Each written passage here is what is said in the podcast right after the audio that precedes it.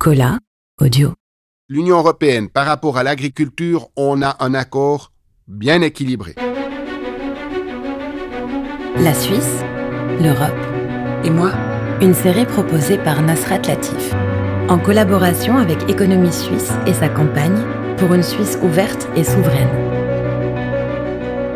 L'accord agricole a apporté une clarification pour tout ce qui est des relations commerciales entre les gens de l'Union européenne et les gens de la Suisse. On a grâce à ça une facilité administrative, on a une facilité de passer les frontières avec nos meules de fromage.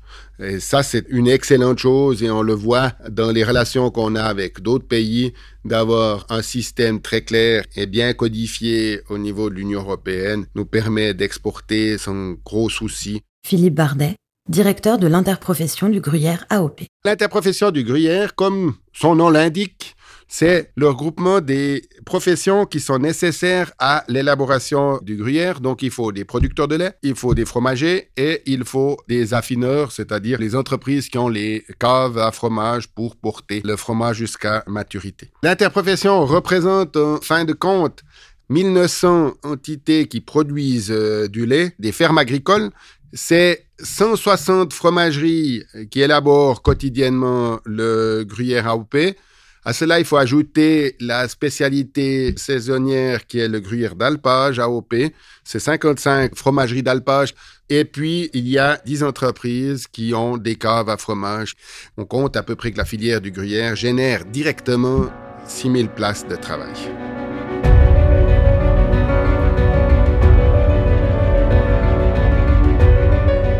Toute démarche administrative, tout blocage de produits à la frontière, camions bloqués, etc., eh bien, c'est clair que c'est un problème commercial pour nos affineurs, ce qui n'arrive plus aujourd'hui dans les euh, différents transports dans l'Union européenne. Un produit comme le gruyère, de manière générale, les fromages, qui tient son évolution d'une part sur une qualité sans faille, mais surtout sur un marché ouvert, puisque à peu près 30% euh, ou 40% de son volume est exporté, on ne peut pas de base être contre des échanges internationaux. C'est ce qui a façonné le gruyère depuis quasiment qu'il est né. C'est l'échange, on peut dire. Il y a 700, 800 ans, il y avait un certain échange au sein de la Suisse, puisque la Suisse avait des douanes à peu près à tous les coins de rue. Ensuite, ça a été un échange avec les pays voisins, l'Italie, mais surtout euh, la France. Il y a des histoires qui retracent euh, bien cet aspect-là. Après l'Allemagne. Et puis aujourd'hui, je dirais une ouverture mondiale, puisqu'on est exporté dans 55 pays. Donc, de base, on est pour les échanges commerciaux. Après, les échanges commerciaux ne doivent pas se faire à n'importe quel prix. Et c'est ça qui est le plus important quand on signe des accords. Et je crois que l'Union européenne, par rapport à l'agriculture, on a un accord bien équilibré. On peut exporter des fromages, bien sûr qu'il peut importer des fromages, mais au niveau des autres aspects de l'agriculture, je crois pas qu'on a lâché sur euh, beaucoup de principes. On a aussi ce qui est important pour le gruyère, mais aussi pour d'autres produits. On a une reconnaissance mutuelle de la protection des noms la protection des désignations, et puis qui s'est fait que dans un cadre très clair qui nous offre aussi une sécurité juridique importante. Donc ces aspects-là sont remplis. Donc je pense que pour l'agriculture, de manière globale, c'est un très bon accord. Georges Martin, ancien ambassadeur de Suisse. Les dernières votations par rapport à l'Europe, à l'ouverture de la Suisse, qui était plutôt technique, étaient toujours assez favorables à cette ouverture supposons et, souhaitons qu'il en reste ainsi. Mais on approche du moment où, je pense, une discussion générale en Suisse, non pas par rapport à un aspect technique de nos relations avec l'Europe, mais par rapport à la philosophie de base. Et cette occasion pourrait être donnée par l'accord cadre. Qu'est-ce qu'on veut? Est-ce qu'on veut simplement avancer euh, de manière technique et très précise, ou alors est-ce qu'on veut, avec l'Europe, euh, instaurer une nouvelle relation? De manière globale et générale. Et à ce moment-là, on ne pourra pas faire l'impasse d'un débat national où les partis, je le souhaite, euh, et les politiciens s'engagent euh, beaucoup plus qu'ils ne l'ont fait jusqu'à maintenant. Cet accord cadre permet clairement aux Suisses ou à la Suisse et à l'Union européenne de garantir de bonnes relations dans le cadre notamment des législations en vigueur en Suisse et au sein de l'Union européenne et de garantir euh, clairement l'accès du marché européen à la Suisse et de permettre à l'Union européenne d'être présente sur le marché suisse. Gilbert Casasus, professeur en études européennes à l'Université de Fribourg.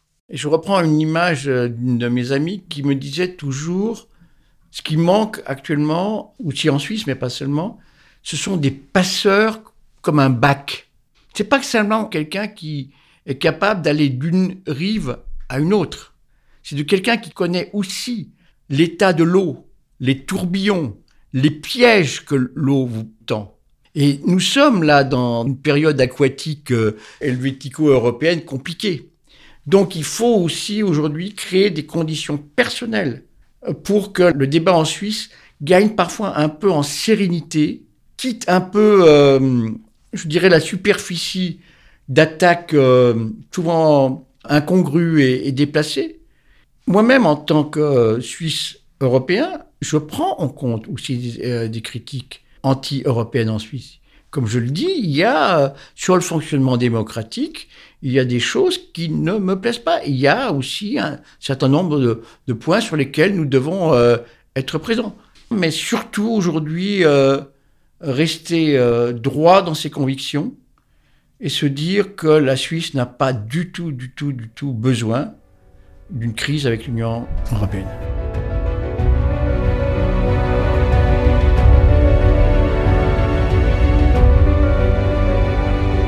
Philippe Bardet. À long terme, si on remet en question les différents accords qui ont été signés aujourd'hui, qui ont permis de faire évoluer le contexte de relations commerciales de manière positive pour nos produits, si tout est remis en cause, forcément, derrière, par exemple, si on ne peut plus exporter autant de marchandises dans l'Union européenne, autant de gruyères dans l'Union européenne, eh bien, il faudra diminuer les quantités qui sont produites dans les fromageries, ce qui peut induire, eh bien, moins de places de travail, ce qui peut induire forcément, ben, moins de recettes. Si vous produisez moins, ben, vous avez moins de chiffre d'affaires. Donc, euh, c'est un certain engrenage euh, dont on ne sait pas globalement les conséquences totales, mais en tout cas, on ne peut pas dire que cet aspect sera positif en fin de compte.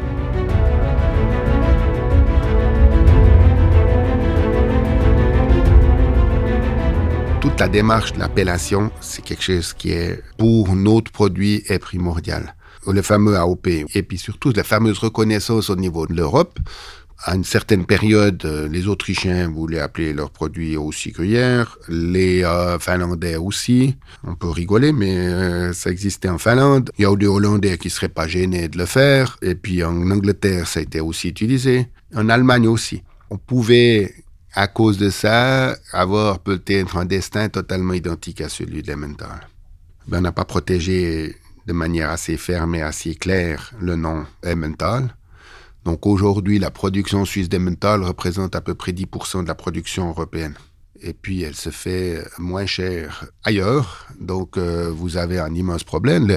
L'Emmental a passé, lui, alors, depuis la libéralisation d'à peu près 55 000 tonnes à aujourd'hui à peu près 15 000 tonnes de production. Alors c'est clair que les gens de l'Oberland bernois vous diront peut-être, mais qu'est-ce que m'a apporté un accord bilatéral, puisque en fait, en, 20 ans, on n'a fait que perdre des parts de marché d'Elemental, mais principalement, la problématique d'Elemental, c'est de n'avoir pas protégé le nom Elemental, même si on a une AOP au niveau suisse, mais cette AOP, c'est le seul nom qui n'est pas dans l'accord, qui est hors de l'accord. Il n'y a pas de protection pour le nom Emmental au niveau euh, européen. La faute à la Suisse la Suisse ne s'est pas battue pour ces appellations. Il y a eu beaucoup d'émigrés suisses qui sont partis euh, en Océanie, Nouvelle-Zélande, Australie ou euh, en, Amérique du Sud, etc. Qu'est-ce qu'ils ont fait quand ils sont arrivés? Ils ont fabriqué du fromage, comment ils ont appelé, Emmental, Gruyère, etc. Alors, sur le moment, c'était pas dramatique, mais les Suisses sont pas rendus compte que euh, peut-être qu'au niveau commerce, eh bien, un jour, ça pourrait nous poser problème. Et on le voit que pour euh, les mentales, ça pose aujourd'hui un très, très grand euh, problème. Par chance, pendant une longue période, le chouchou de la nation est élémental. Tout a été fait pour encourager le commerce élémental, tout a été fait pour favoriser aussi avec des moyens financiers importants la production élémentale et sa vente. Mais en faisant cela, le gouvernement a un petit peu donné un, guillemet, un oreiller de paresse, mais je pense qu'on aurait été à la place des gens, on n'aurait pas pu euh, raisonner autrement, puisque vous aviez un très bon prix du lait, vous aviez une très bonne marge quand vous étiez fromager, vous aviez une très bonne marge quand vous vendez le fromage grâce à ce système. Pourquoi penser que ça allait s'arrêter? Et à côté de ça, le gruyère était un petit peu le parent pauvre. Euh, le prix du lait était à peu près le même, mais les marges n'étaient pas tout à fait les mêmes. Et puis, on exportait un peu de gruyère. Quand on exportait beaucoup de mental, on prenait quelques meules de gruyère avec. Et puis, entre guillemets, tout le monde est content, mais personne ne s'est vraiment préoccupé de ce qui se passait dans le gruyère. Et peut-être heureusement, puisque au moment où on a vu que ce système allait peut-être changer, eh bien, il a peut-être été plus facile pour la région du Gruyère de se dire comment est-ce qu'on peut rentrer dans un autre système que la région de l'Emmental qui a pensé que ça continuerait de manière euh, continuelle comme ça a été le cas euh, pendant de longues, euh, longues années. Donc le Gruyère a fait cette démarche d'appellation très rapidement, avait aussi un produit qui n'était pas trop transformé par rapport à ses origines historiques, ce qui n'était totalement le cas dans le. Donc on a fait une appellation qui a des conditions très euh, très strictes et qui garantit euh, un, un goût différent pour le produit.